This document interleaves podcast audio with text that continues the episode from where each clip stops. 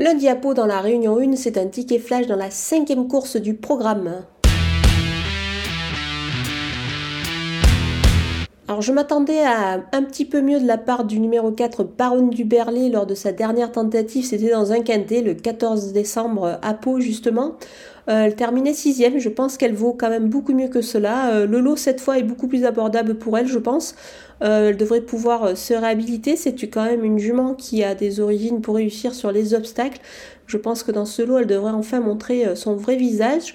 Et je pense qu'on peut lui associer le numéro 10, euh, Tina de Lenzac. Euh, à ce point-là, ça peut être intéressant. Elle devrait pouvoir se racheter sur sa dernière tentative.